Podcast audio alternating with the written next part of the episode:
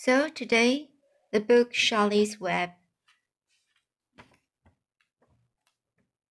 Now this chapter 4 Loneliness. The next day was in the dark. Rain fell on the roof of the barn and dripped steadily from the eaves. Rain fell in the barnyard barnyard and the rain in the crooked courses down into the land where thistles and the pigweed grew. Rain spatters against Mrs. Zuckerman's kitchen windows and they came gushing out of the downspouts. Rain fell on the backs of the sheep as they grazed in the meadow. When the sheep tired of standing in the rain, they walked slowly up the lane and into the fold. Rain upset Wilbur's plans. Wilbur had planned to go out this day and dig a new hole in his yard. He had other plans too. His plans for a day went something like this. Breakfast at 6.30, skim milk, crusts, middlings, bits of donuts, weak eggs with drops of maple syrup, syrup sticking to them potato skins, leftover custard pudding with raisins, and bits of shredded wheat.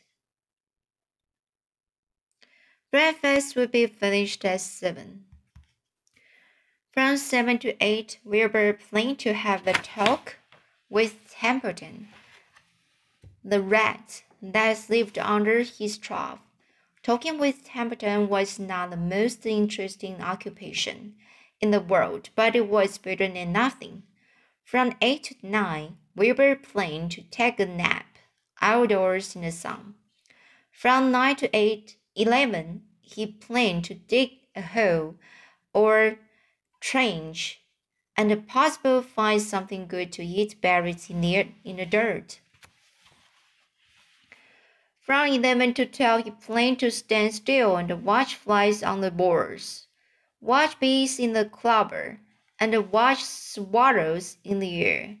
12 o'clock, lunchtime, middlings, warm water, apple parings, meat gravy, carrot scrapings, meat scraps, stale hominy, and the wrapper of a package of cheese. Lunch would be more over at one. From one to over to two, Wilbur planned to sleep.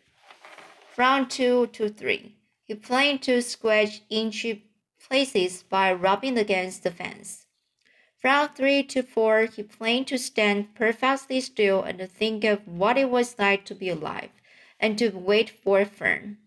At four would come supper, skim milk, provender, leftover sandwich from Lurvy's lunchbox, prawn skins, a morsel of lace, a bit of late, fried potatoes, marmalade drippings, a little more of lace, a little more of late, a piece of baked apple, a scrap, a scrap of upside down cake. Wilbur had gone to sleep thinking about these plans. He awoke at six and saw the rain, and it seemed as though he couldn't bear it. I guess everything all beautifully planned out and it has to go in the rain, he said. But while he stood gloomily indoors, then he walked to the door and looked out.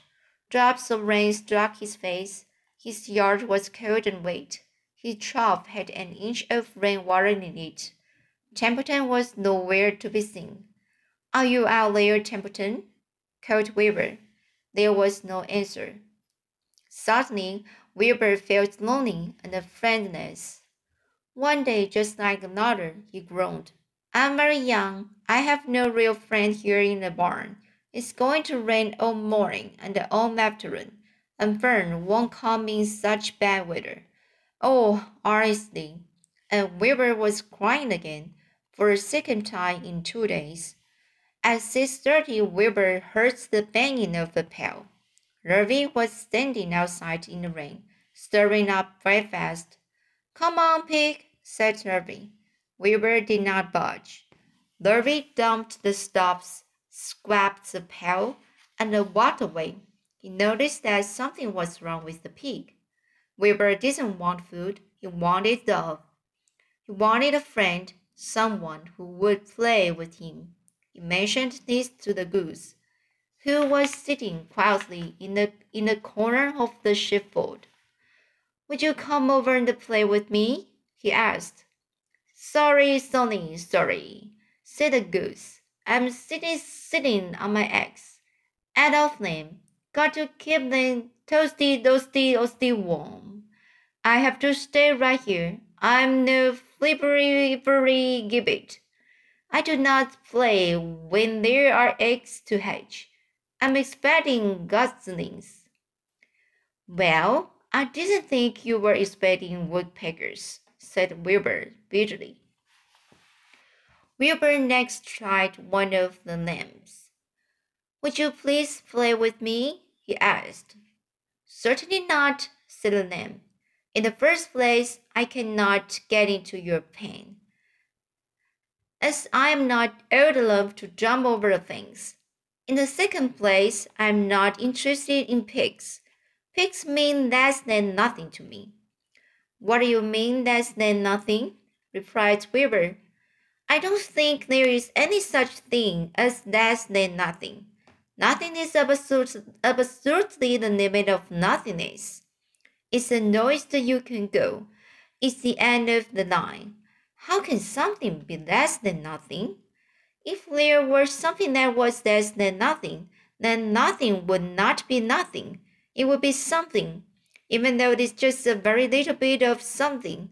But if nothing is nothing, then nothing has nothing that is less than it is. Oh, be quiet, said the Lamb. Go play by yourself. I don't play with pigs. Cecily Wilbur lay down and listened to the rain. Soon he saw the rat climbing down a slanting board that used as a stairway. Would you play with me, Templeton? asked Wilbur. Play? said Templeton, twirling his whiskers. Play? I hardly know the meaning of the word. Well, said Wilbur, it means to have fun, to, to frolic, to run, and skip, and make merry. I never do those things if I can avoid them, replied the rat sourly. I prefer to spend my time eating, gnawing, spying, and hiding. I'm a glutton, but not a merry maker. Right now, I'm uh, on my way to your trough to eat your breakfast, since you haven't got sense enough to eat it yourself. And Templeton, the rat, crept stealthily along the wall and disappeared into a private tun tunnel that he had dug between the door and the trough in Wilbur's yard.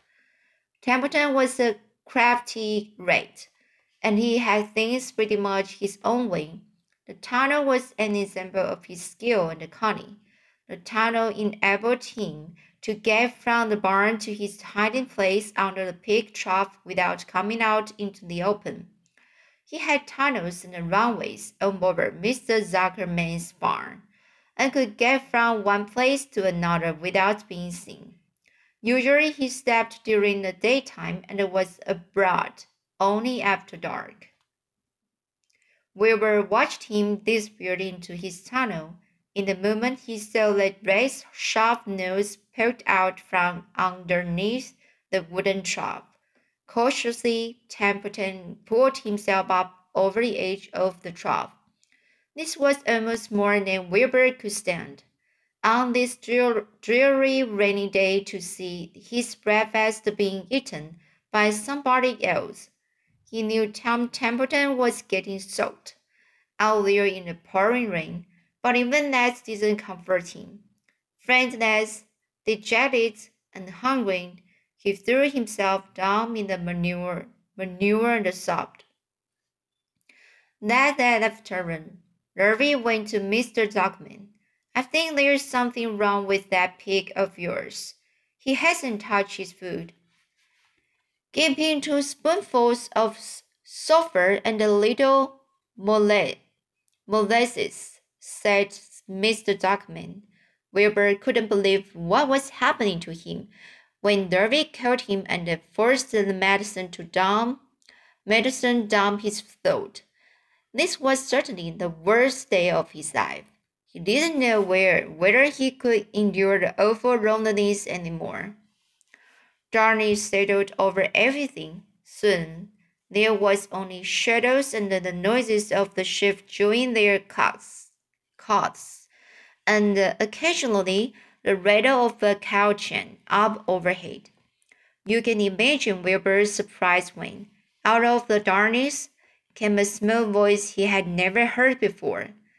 It sounded rather thin, but pleasant. Do you want a friend, Wilbur? he said. I will be a friend to you. I've watched you all day and I like you. But I can see you, said Wilbur, jumped to his feet. Where are you? And who are you? I'm right up here, said the voice. Go to sleep. You will see me in the morning. So that's the chapter 4. I will continue its chapter 5 next time.